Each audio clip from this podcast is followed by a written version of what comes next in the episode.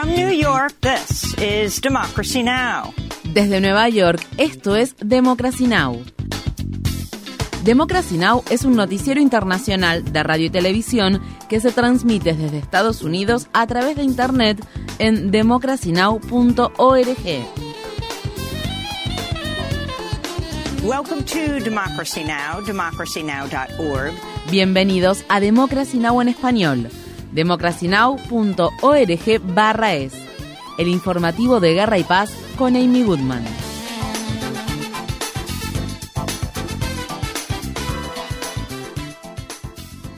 Una jueza federal de Washington, D.C. ha fijado el 4 de marzo de 2024 como la fecha en que se dará inicio al juicio penal que enfrenta el expresidente Trump por presuntamente conspirar para revocar los resultados de las elecciones presidenciales de 2020. Los abogados que representan a Trump habían argumentado que el juicio debería retrasarse hasta abril de 2026. Sin embargo, está previsto que comience un día antes del supermartes, una fecha clave para las primarias presidenciales en la que un total de 15 estados celebran simultáneamente comicios para elegir al candidato demócrata y republicano de cara a las elecciones presidenciales de 2024.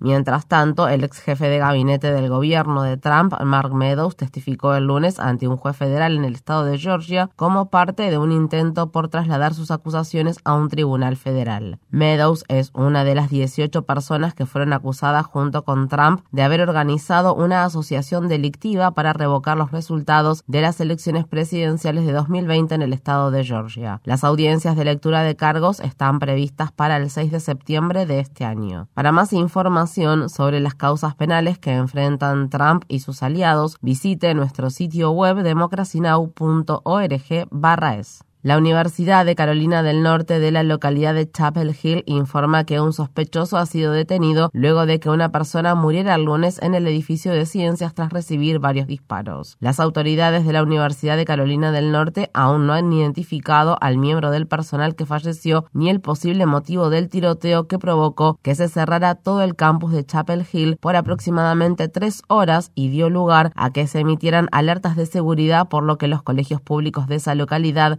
interrumpieron las clases en el primer día del año escolar. Mientras tanto, en California los investigadores afirman que el atacante que mató a tres personas e hirió a otras seis en un bar de motociclistas del sur del estado la semana pasada era un sargento de policía retirado que había viajado desde el estado de Ohio para confrontar a su ex esposa. El ex policía del condado de Ventura, John Snowlin, utilizó tres pistolas y una escopeta que había comprado legalmente durante la masacre. Los legisladores republicanos del estado de Tennessee han vuelto a votar a favor de silenciar al legislador estatal Justin Jones por liderar protestas contra la violencia con armas de fuego. Jones es un legislador demócrata negro de la ciudad de Nashville que había sido expulsado a principios de este año por una mayoría cualificada republicana de la Cámara de Representantes estatal por participar en manifestaciones contra la violencia con armas de fuego dentro del recinto de la dicha Cámara y luego fue reelegido para el cargo en unas elecciones especiales que se celebraron en agosto. El lunes los republicanos de la Cámara de Representantes estatal prohibieron a Jones hablar durante el resto de la sesión después de que hiciera comentarios críticos sobre un proyecto de ley que tiene como finalidad aumentar la presencia policial en las escuelas de Tennessee. Cuando los manifestantes que se encontraban en el recinto de la Cámara de Representantes estallaron en cánticos de fascistas y racistas, los republicanos ordenaron a la policía estatal sacar al público del lugar, incluidos los padres de los estudiantes que fallecieron debido a la violencia con armas de fuego. Estas fueron las palabras expresadas por el representante estatal Justin Jones cuando habló frente al edificio del Capitolio de Tennessee justo después de ser silenciado.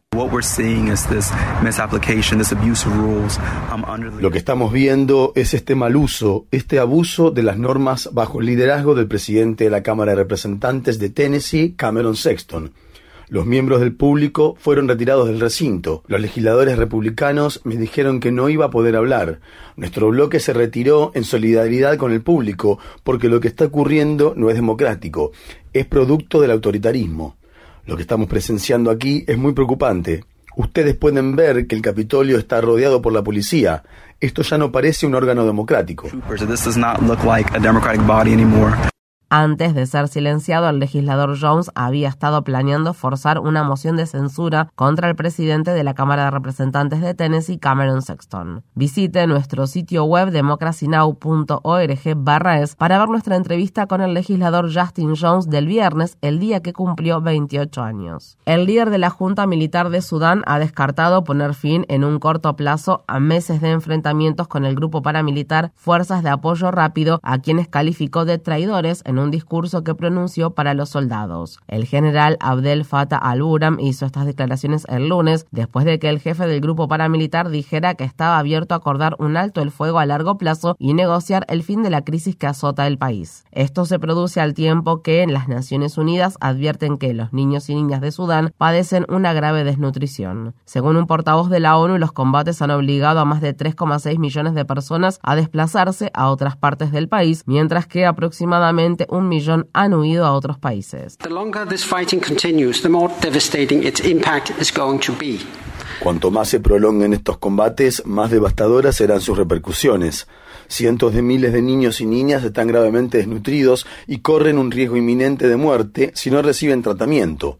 Otros millones de niños y niñas verán su educación sustituida por los devastadores traumas de la guerra y se convertirán en una generación perdida.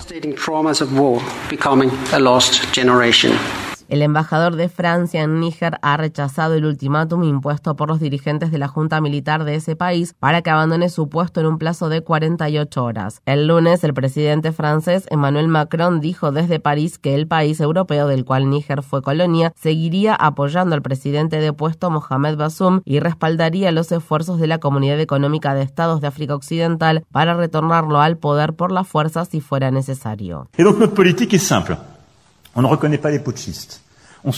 Nuestra política es sencilla. No reconocemos a los líderes golpistas. Apoyamos al presidente, quien no ha dimitido, y nos comprometemos a permanecer a su lado.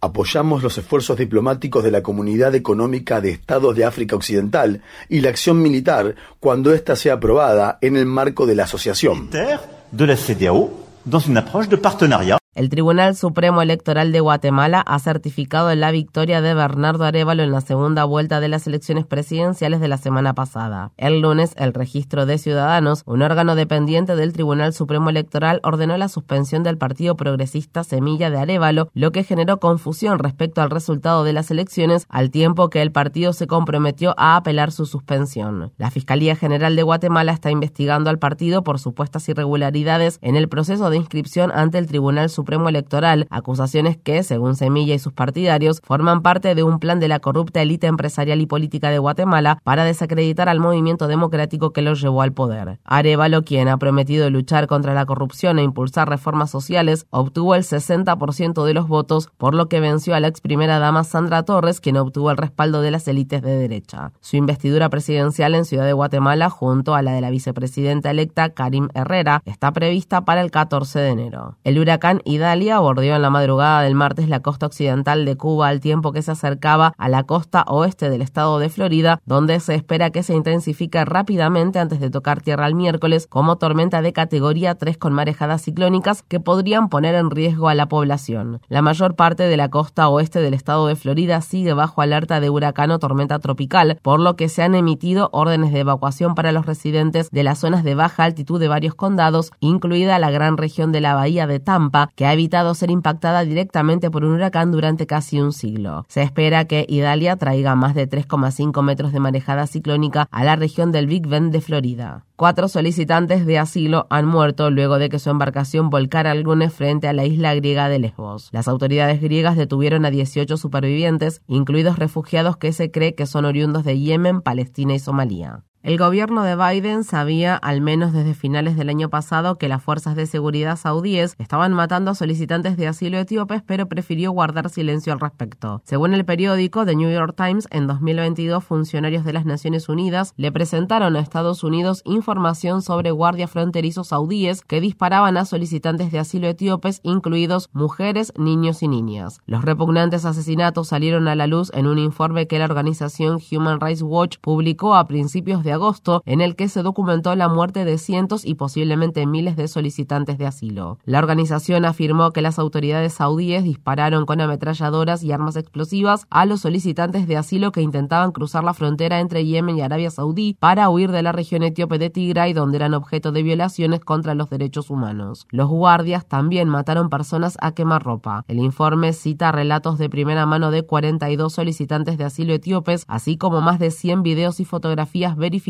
y un análisis de imágenes satelitales que fueron obtenidas entre 2021 y 2023. El gobierno de Biden no ha criticado públicamente a Arabia Saudí, un estrecho aliado de Estados Unidos, por los asesinatos. Visite nuestro sitio web democracynow.org es para ver nuestra cobertura sobre este tema. Un joven palestino de 20 años ha muerto a causa de las heridas de bala que sufrió en la cabeza hace dos meses durante un operativo militar que las Fuerzas Armadas israelíes llevaron a cabo en los territorios ocupados de Cisjordania. Esedin Kanan, quien era oriundo de Java, una localidad que se encuentra a las afueras de la ciudad de Jenin, es uno de los al menos 172 palestinos que han muerto a manos de las Fuerzas Armadas israelíes desde principios de 2023. La organización Human Rights Watch advierte que 2022 fue el año más mortífero para los menores palestinos de Cisjordania en 15 años y 2023 va camino de igualar o superar la cifra del año anterior. Asimismo, Human Rights Watch dijo en un comunicado, a menos que los aliados de Israel, en particular Estados Unidos, presionen al país para que cambie de rumbo, más niños y niñas palestinos seguirán muriendo. La secretaria de Comercio estadounidense Gina Raimondo se encuentra en China para una visita de cuatro días cuya finalidad es reducir las tensiones en torno a Taiwán. Tras reunirse el lunes con su homólogo en Pekín, Raimondo dijo que el gobierno de Biden quiere mantener una relación comercial estable con China, ya que comparten más de 700 mil millones de dólares en intercambios comerciales.